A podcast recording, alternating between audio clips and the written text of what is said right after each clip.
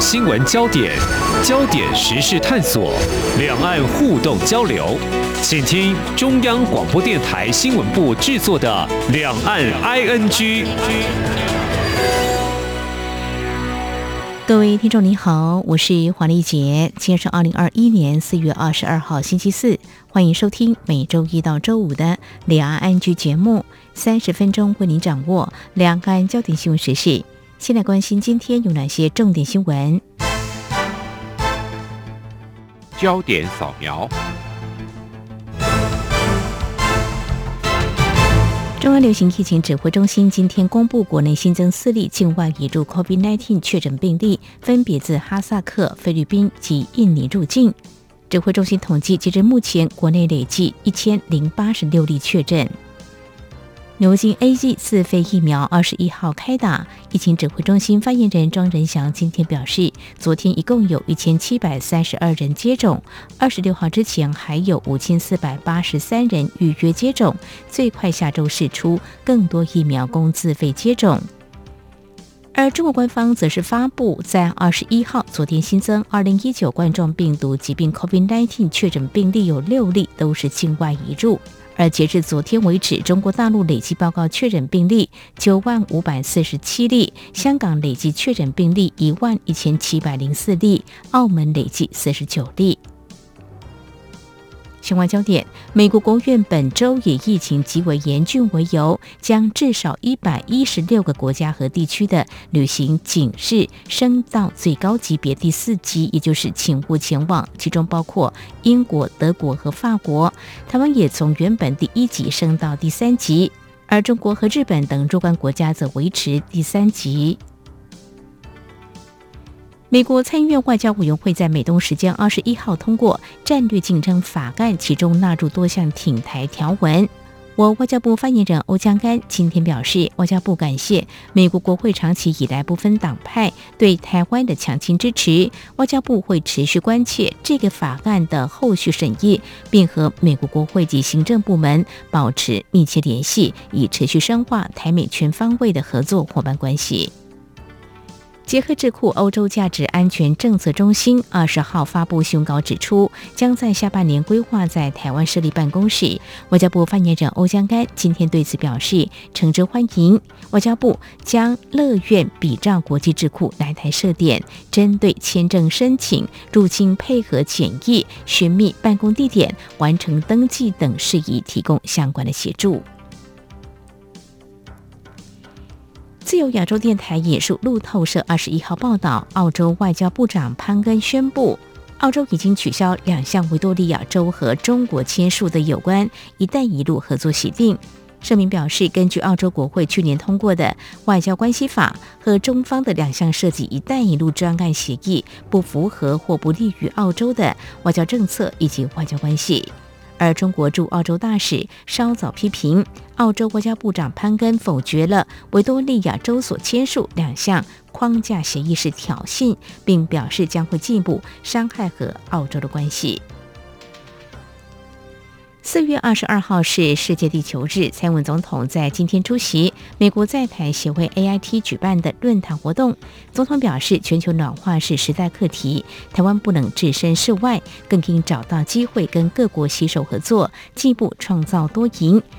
而 AIT 处长丽英杰则表示，美国和台湾在环保议题方面有着悠久的合作历史。在拜登政府因气候变迁危机政策下，AIT 也致力寻找解决方案，并持续和台湾合作，以全方位方式来对抗气候变迁冲击。相关焦点：捷克首都布拉格为了响应欧洲联盟的绿色新政，二十一号和驻捷克代表处合办地球日对话，讨论循环经济等议题。我外交部长吴钊燮透过预录影片致辞强调，台湾正积极发展离岸风电，相信台捷两国在绿色议题有共同理念。另一方面，白宫证实，中国国家主席习近平将参加二十二号和二十三号由美国主办的全球领袖视讯高峰会，不过不会安排和拜登总统进行双边会谈。而中国外交部表示，习近平将会在气候峰会上发表重要演说。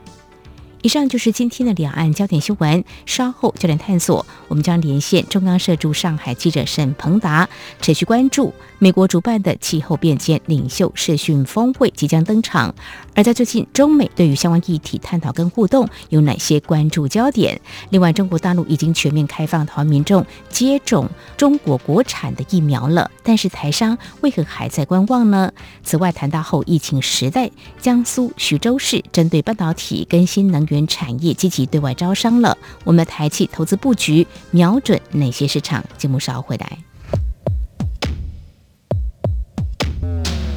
明天的历史就是今天的新闻，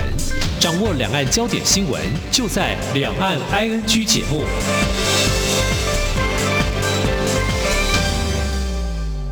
大家好，我是中央流行疫情指挥中心指挥官陈时中。国内武汉肺炎疫情已经稳定控制，但国际疫情仍然严峻。提醒至国外入境的朋友们，请于机上全程佩戴口罩。入境后，请谨守台湾的入境检疫规定。如果感到身体不适，请主动告知检疫人员，并配合防疫措施。请配合居家检疫。如出现疑似症状，请联系各县市卫生局，切勿自行就医。有政府，请安心。资讯由机关署提供。最热门的新闻，最深入的探讨，焦点探索。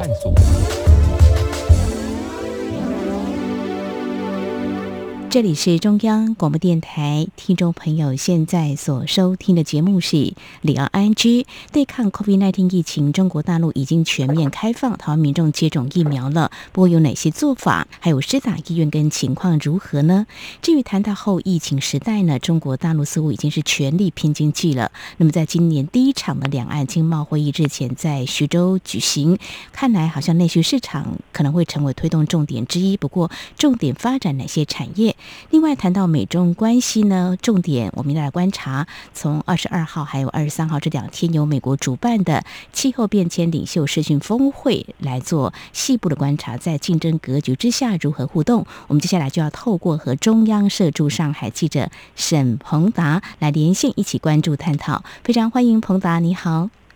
丽姐你好，听众朋友大家好。我们首先来谈的就是疫苗。刚才跟听众朋友提到，就是说，诶，中国大陆已经全面开放台湾民众接种疫苗。其实我记得在啊去年底，中国大陆才开始施打疫苗，而两周前跟你连线，当时你所掌握的讯息就是说，还没有正式颁布台湾民众可以施打的通知。所以目前就是全部在大陆的台湾民众，不管是去就学啦，或者说工作，都可以来施打了吗？情况是这样。嗯，是的，基本上是这样子。就之前国台办发言人马晓光他在记者会上面有这样的宣布，但其实具体还是要看各地的一些落实状况。因为当时呃有提出说，如果你是在中国大陆这里，你有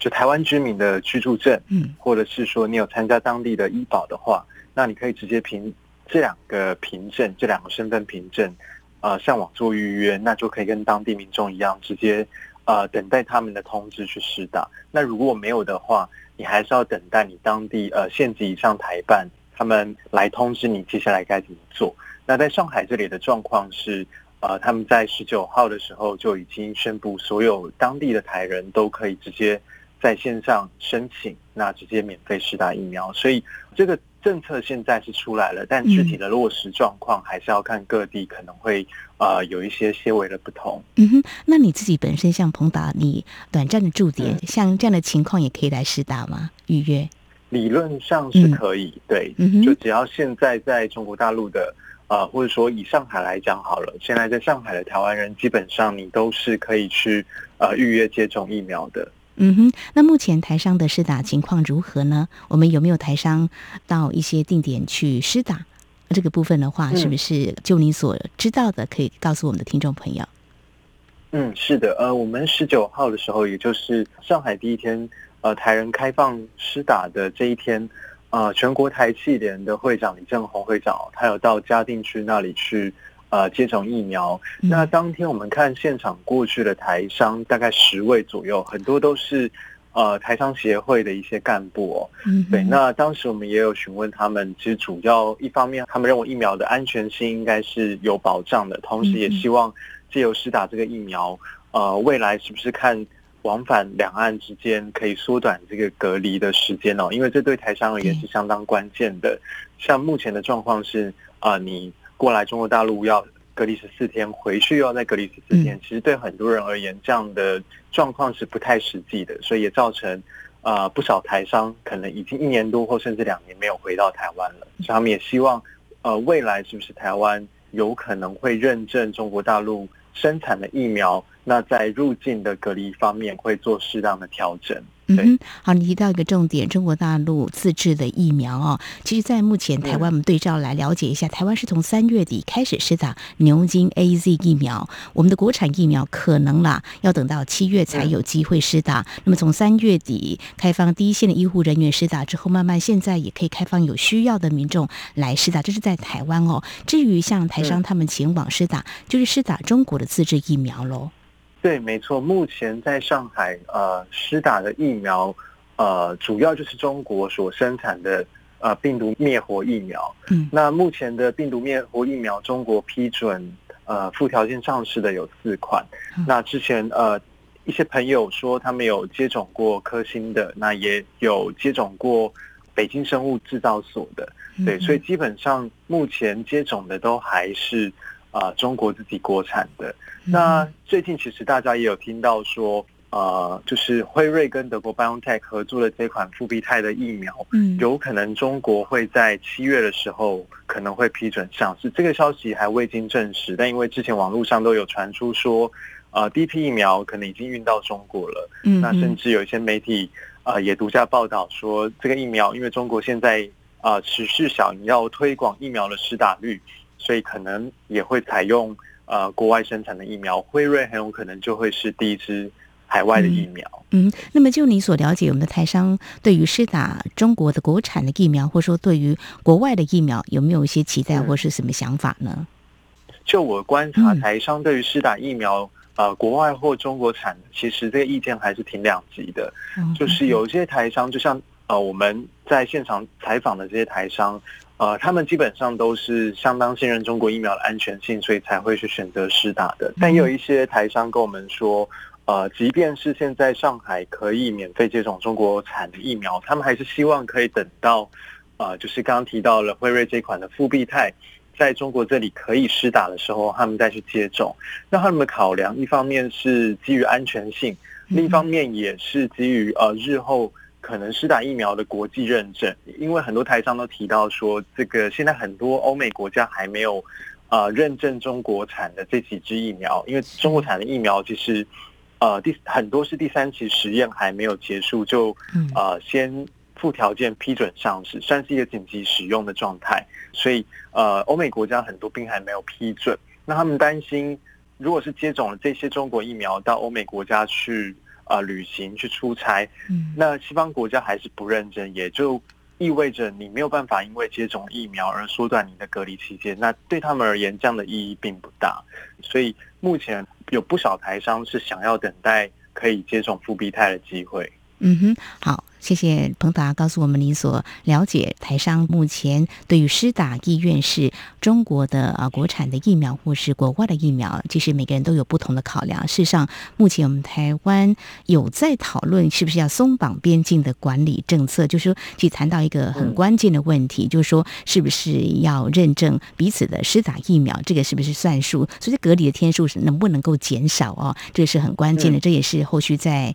节目当中也会持续和听众朋友。一起来关心。好，我们在节目前半阶段先谈到有关施打疫苗，台湾民众在中国大陆是可以来预约接种。呃，中国大陆目前啊所有的四种的这个国产的疫苗。那么接下来跟台商也是相关的哦，我们谈的是呃这有关投资这个部分的哈。那么。第三届的徐台两岸金龙湖峰会，那么二十号在徐州登场，彭达尼也特别前去采访哦。其实我觉得这个意义是在于，就是说这个疫情防疫其实是有某种成效，所以不再是啊用视讯的，可以到现场去做一些采访。你比方说中国大陆在。拼经济方面应该也是很致力在往这个目标来冲哦，所以当天在这个会场，我们首先想知道说，中国大陆官员哦，我想也会到场哦，在有关这样一个两岸经贸合作的一个平台，对于中国大陆未来在徐州或者整个内需市场的发展前景，他们到底重点谈到了哪些？我想对我们台商来说的话，也是一个观察的指标了。嗯，是的，呃，这一场徐台两岸金融湖会议是在呃四月二十号的时候举行的。这场活动是由台湾的电电工会跟当地所合作举办的。嗯，那当天除了徐州的一些呃官员到场之外，国台办经济局的局长张世宏他也有到场。嗯，那张世宏他也在会场上有一些致辞哦。这个致辞它里面就有提到说，呃，希望台商可以把握呃中国大陆的内需市场，那还有善用中国现在重大的国家战略，比如说徐州所在这个长江经济带。还有包括“一带一路”等等，呃，另外他也提到说，希望台商可以善用中国的资本市场，也就是说股市。那提到说，目前有三十七家呃台资企业有在中国大陆上市，也希望未来能够有更多的企业能够循这个管道。嗯，对。那张世宏他也特别提到说，两岸在去年的贸易额呃是达到了两千六百亿的美元哦，甚至是。呃，台湾在两岸贸易中获得的顺差是达到历史新高。嗯，那他所下的一个结论就是认为说，呃，两岸的经济始终是脱不了钩，两岸发展的大势是不可阻挡。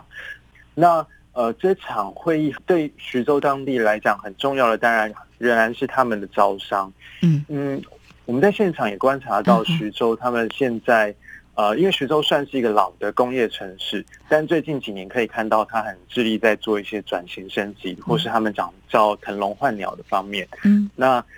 在这次的招商里面，他们就有特别提出，他们有四个领域的产业是主要重点要发展的。那第一个是高端跟智慧制造，第二个是新能源的材料，第三个是机体电路跟 ICT，就是自动科技方面的。嗯，第四个是生物医药还有大健康的产业。哦，我们看了他们招商的一些优惠政策里面所给的一些条件，其实看到在啊刚刚所提到的机体电路还有新能源材料，算是呃给了最好的一些呃招商引资的条件，所以可以看到徐州现在很希望能够把自己打造成一个新的呃，比如说是半导体或是现在非常夯的新能源汽车这样的一个产业链里面重要的一个节点的城市。哇，这二零一五年中国大陆就致力半导体的发展，还有“十四五”规划，从今年开始为期五年，要重点来发展。当然，好像看到徐州，您刚刚所提到的，你所观察到，就是说它也进行这个转型升级哦，所以好像都市的产业发展可能会是未来观察他们经济产业的发展一个重要的一个指标。不过，我们台上有人已经在当地布局了吗？呃，有，其实当地的台商已经有几家，就包括台达电，呃，底下的一子公司，还有正威集团，呃，是郭台强董事长的正威集团，也有在当地发展。那这一次因为疫情的关系哦，所以其实有一些台商还是没有办法到当地去参会。那像郭台强董事长，他就是在台北透过呃视讯的方式在会上致辞。那他致辞的时候也有提到说，呃，过去他的正威集团在徐州已经投入了两千五百万美元了，嗯，呃，他预计未来还会在当地投资五千万的美元新建新的厂房，那主要就是要瞄准我们刚才所提到的这个新能源汽车的零组件的产业，所以可以看到，其实台商在当地的投资已经达到啊一定的份额，呃，对于呃当地而言，这些投资。不论是它的经济体量，或者是它所带来的科技，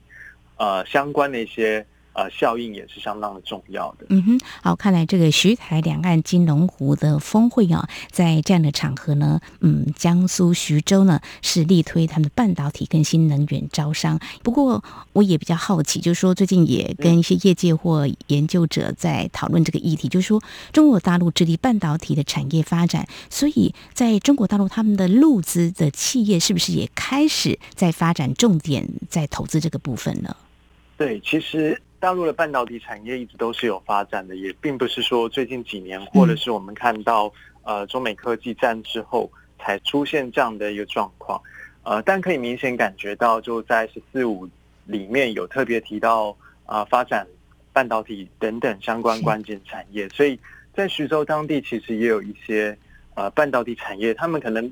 并不是从事最尖端的这些呃芯片的开发。嗯但是有关半导体相关其他的一些配套等等的呃行业，他们实际上也是有从事的。比如说在当地也看到，呃，有入资企业是叫做新思杰，它是做光晶片方面的，嗯哼，还有一间叫天科和达，它是在做碳化系晶片等等的。对，嗯哼，好，非常谢谢彭达在我们节目前半阶段带给我们这两个焦点议题，就是呢，呃，目前在徐州。已经力推半导体跟新能源招商。日前在一场两岸经贸峰会当中，我们可以嗅到中国大陆积极邀请台湾的企业前往投资。另外就是有关台湾民众在中国大陆可以来预约来施打中国国产的疫苗了。稍后节目我们再继续请中央社驻上海记者沈鹏达来跟我们谈中美关系的互动。我们节目稍后回来。今天的新闻就是明天的历史，探索两岸间的焦点时事，尽在《两岸 ING》节目。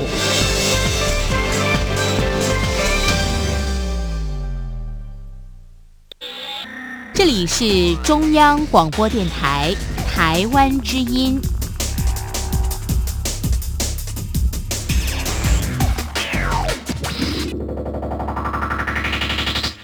这里是中央广播电台，听众朋友继续收听的节目是《两岸居》，我们节目持续连线中央社驻上海记者沈鹏达。那么接下来我们要来关注的焦点就是美中关系的互动哦。其实我们要从这样的起始点开始来说起。呃，在三月底的时候呢，美国已经邀中国大陆国家主席习近平以视讯方式参加呃四月二十二号。二十三号这两天在美国举行的气候变迁领袖峰会，不过中国外交部是在二十一号才对外宣布，呃，将会来参与，同时习近平也会发表演说哦。那美国的气候大使凯瑞，其实我们也观察到，在十四号到十七号就访问上海，而另一方面，习近平是在十六号跟法国总统马克宏跟德国总理梅克尔举行的视讯峰会谈。的是气候变迁的议题，整个看起来说，中国大陆跟美国在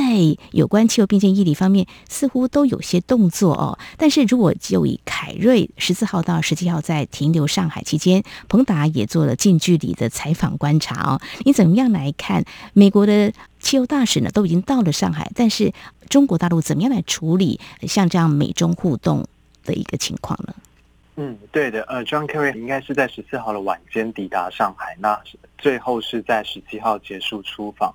但在这个过程当中，呃，他都没有任何的公开的行程哦，所以多数媒体只看到他一次，就是他下了飞机，呃，车队要进入东郊宾馆的那一刻，就只看到他那一次，之后就没有其他相关的呃可以采访到他的机会。那整体而言，我觉得这次中国大陆对于 John Kerry 来访。呃，他的处理方式也是比较低调的，就不像以前有关美国的一些外交官官员来到中国出访，呃，会啊比较多的一些报道。那举个例子，就像是呃十六号的时候，呃，Kerry 他其实跟呃中国国务院副总理韩正有一个视讯的会议。嗯，那这个会议具体他是在当天的什么时间举行的，我们并不知道。但是他是直到当天晚上十一点多的时候。新华社才发布了这个通稿，而且这个通稿它发布的时候也并没有在他们的 App 上面有任何的推波，所以，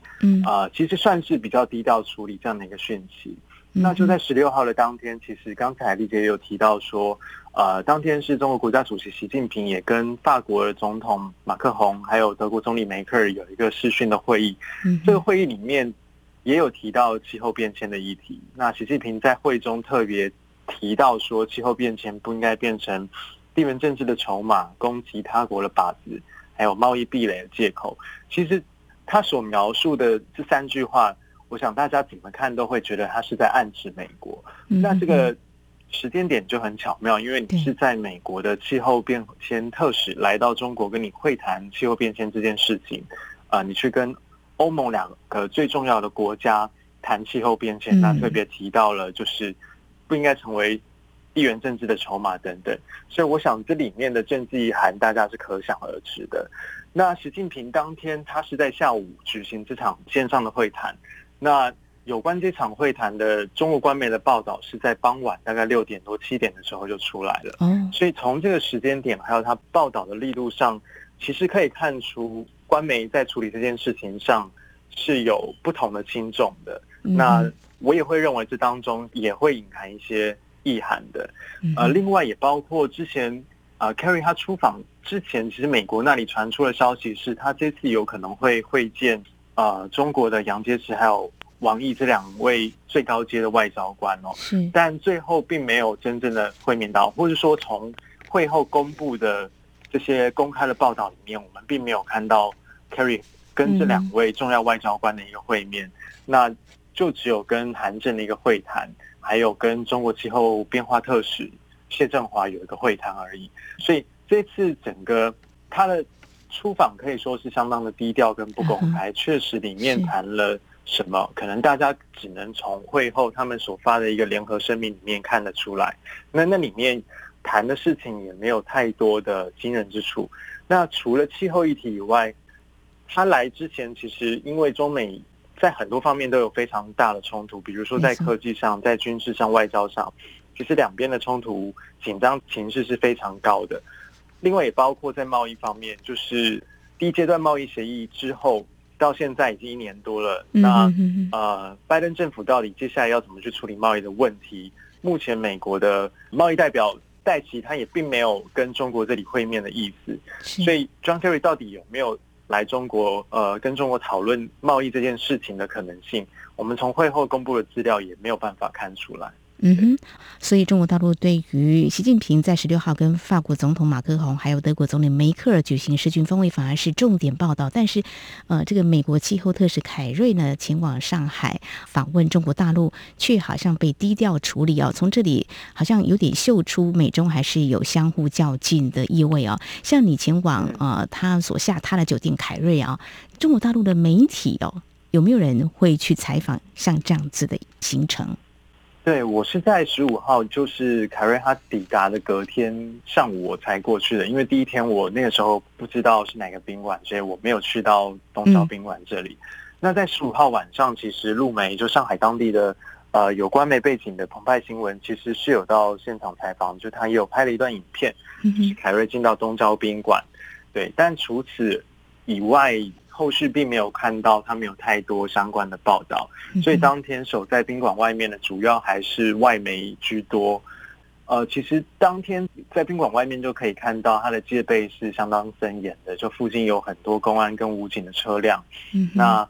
也看到进出的人车其实都要经过这个宾馆门卫他们的一些呃确认，就他们有一份文件，那会查验车上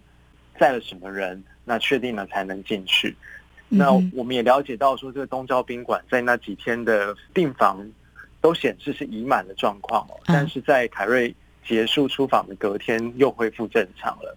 好，那么这是在之前彭达特别关注有关美国气候大使凯瑞呢前往中国大陆访问，在上海，那么观察到了美中似乎在这个气候变迁议题有相互较劲的意味啊，或许可以这样解读。不过后续还是要观察，因为二十二号、二十三号这两天在美国所举行的气候变迁领袖峰会，那么习近平是会与会，不过目前我们所知道就是双边并不会进行这个会谈，但是中美。是不是可以在这个气候变迁议题可以展开合作呢？也是我们未来要观察的焦点。因为诚如刚才彭达林所提到的，其实因为中共中央外事工作委员会办公室主任杨洁篪和中国国务院兼外交部长王毅，那么三月十八号在阿拉斯加和美国国务卿布林肯跟白宫国家安全顾问苏利文举行会谈。不过在这场会谈呢，却是激烈交锋。好，我们在今天的针对在中国大陆的台湾民众可以施打中国国的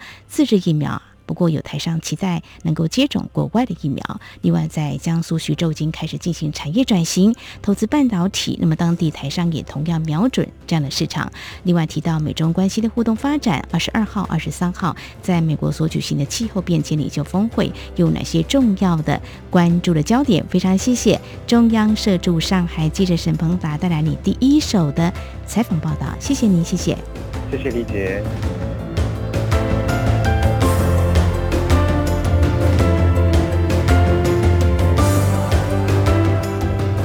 好，以上呢就是今天节目，非常感谢听众朋友您的收听，华丽姐祝福您，我们下次同一时间空中再会。